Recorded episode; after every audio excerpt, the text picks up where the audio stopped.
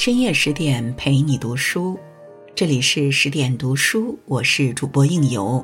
今天为您分享的文章来自作者巴达。他一生无缘科举，却被誉为曲状元。五十岁清醒离开官场后，才开始了自己的高光人生。秋风乍起，总是会吹散无数游子思乡的眼泪。一个中年男子骑着马走在暮色四起的小路上。天色昏暗，乌鸦归巢，农家的炊烟也飘起来了。这一切显得闲适又安然，但漂泊他乡的男子却只能继续他的孤独，唯有借一首小令来排解自己的苦闷。枯藤老树昏鸦，小桥流水人家。古道西风瘦马，夕阳西下，断肠人在天涯。这首被奉为秋思之祖的小令，正是元曲四大家之一的马致远所作。彼时的马致远因国家战乱而南下游历，他生在一个政权更迭、社会环境复杂的年代。虽然世事纷争不断，但他却清醒地认清现实，保持思考，始终没有迷失在那段荒诞的岁月中。一写诗曾献上龙楼。说起出身。马致远可是个妥妥的富二代，马家在燕京也算得上是有名的富商，父亲对他的期望很高，因此马致远自幼苦读诗书，培养了极高的才学修养。同时，学而优则仕的传统儒家观念也在他的心里根深蒂固，追求功名成了少年马致远的理想。当时的蒙古掌权者虽然有了推行汉法的想法，但对汉人还是不信任。在马致远童年时代就被取消的科举制度依旧没有重新启用，这让马致远的入仕之路分外艰难。彼时的他明白，如果自己要当官，就只有一条道路——举荐。顾名思义，就是由官员推荐自己去做官。马致远相信，只要自己有足够的才能，总能找到机会表现自己。而自己现在要做的就是努力提升能力，静静等待机会。机会总是留给有准备的人。很快，他就等到了一个机会。一二六七年秋，忽必烈作寿，举国欢庆，满朝文武都想要抓住这个机会，在大汗面前露露脸。就连马致远也认为这是个展现自己才华、出人头地的好机会。于是他意气风发地在众多高官面前朗读了自己写的一首散套曲。官员听了很是高兴，一再表示自己会把诗献给皇上，让皇上知道咱马公子是个人才。随后吃饱喝足，心满意足地走了。事实上，听得懂的人都能听出，这首献上龙楼的散套曲，就是在用肉麻的话直接大胆地吹捧皇上。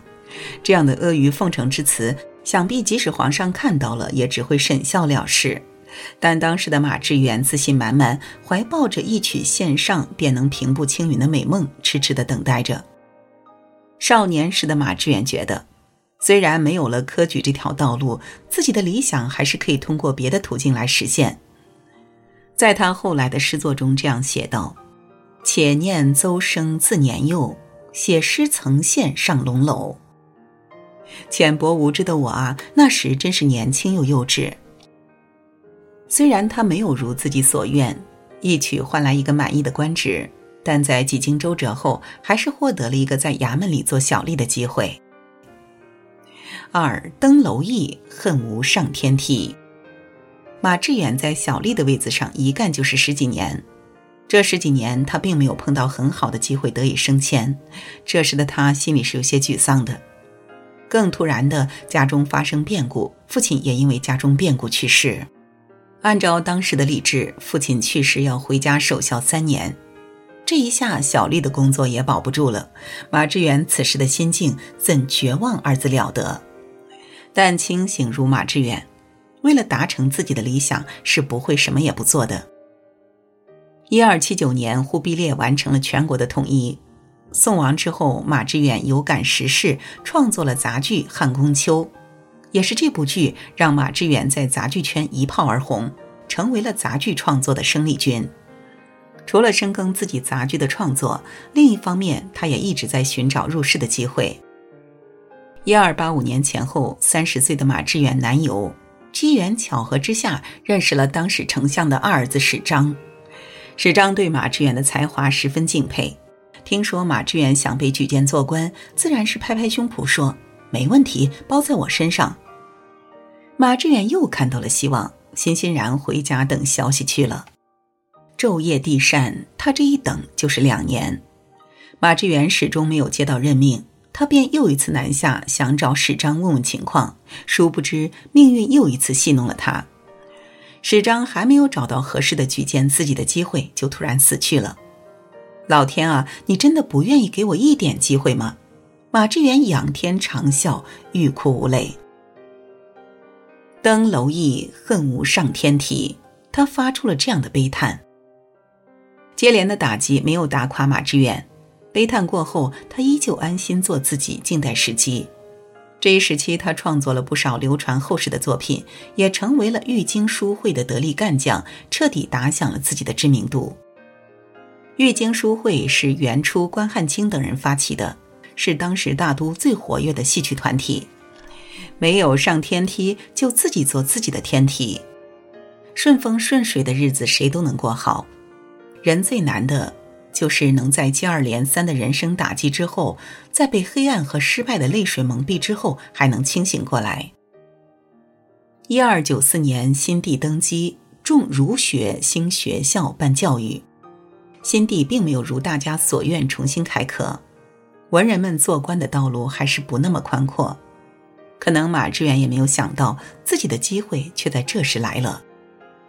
也许是他的才华终于得到了某位高官的赏识。总之，四十来岁的马致远得到一个江浙行省务提举的官，相当于一个小县令吧。虽然不是个很大的官，但好歹成为了官员，他内心还是很激动的。年轻时候的雄心壮志又重燃起来了。马致远高高兴兴地上任去了。三白发劝东篱，西村最好幽栖。因为之前在杂剧界的声名鹊起，上任后连官职大他好几级的上司也来主动邀约马致远同游西湖。他本身思想开放，生活作风比较浪漫，为人随和，也没什么官架子，跟下属相处的自然是很不错。当官的前几年，马致远心情很好，《儒林外史》中写道：“一年清知府，十万雪花银。”这是作者用来讽刺官场之险恶的名句。可见官场是个复杂的人性熔炉。目睹了众多蝇营狗苟之后，马致远开始厌恶官场这座自己年轻时候一直渴望的围城。本来是想一展宏图的，怎料却陷入尔虞我诈的名利陷阱中，与人各种心机转环，实在令人疲惫。理想与现实之间的落差，让马致远产生了退隐的想法。有人说。一个人要知道自己的位置，就像一个人知道自己的脸面一样，这是最为清醒的自觉。最终，马致远离开了自己奋斗半生、几经周折才跻身的官场。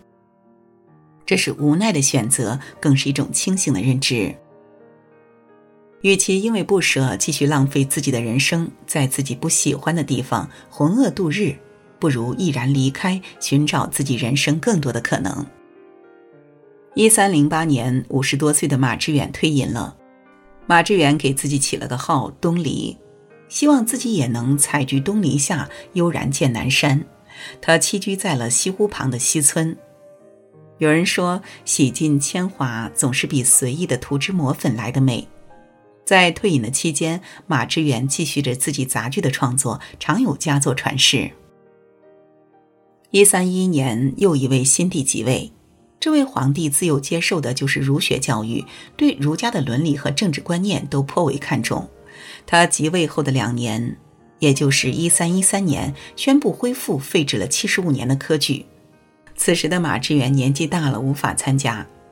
对于科举，他自然是有无限的遗恨，但更多的，他看到了身边读书人的希望，又是真心的为他们感到高兴。一三二零年，历史上有名的制治改革开始了，创造了一时物阜民安的盛世。已经是七十岁的马致远看到这一景象，内心极为动容，又为皇上写了一首赞歌，其中有一句是“圣明皇帝，大元鸿福与天齐”。他为自己有生之年能看到如此盛世而感动快乐，在目睹了官场的黑暗浑浊之后，毅然选择了退隐。退隐后的马致远并没有选择消极避世、自暴自弃，在诗酒山水中麻木自己，而是一直保持着清醒，保持着对世事的关注与思考。无论是绝世之后的出世，还是希望之后的入世，都是他清醒思考、清醒选择后的结果。马致远的一生崎岖坎坷，就像他写的杂剧一样，充满了戏剧化。他一生为后世留下了许多经世著作，有的早已超越国界，成为世界文艺宝库中的明珠。这正是因为，无论世事变改，他始终保持着一位乱世文人的尊严和清醒。无论顺境逆境，永远保持清醒的头脑思考与抉择，不浪费自己的生命。他虽然没能成为科举考试的状元，却永远是人们心中的曲状元。每个人在人生这趟征程上，都会遇到各种各样的路况，有平坦的，有高潮，有低谷。面对复杂而精彩的人生，我们是否也能像马致远一样，始终保持一份平和与清醒，在时代的洪流中坚守自我，品味喧嚣？与君共勉。好了，今天的文章就为您分享到这里。更多美文，请继续关注十点读书，也欢迎把我们推荐给你的朋友和家人，一起在阅读里成为更好的自己。我是应由，让我们在下个夜晚再会了。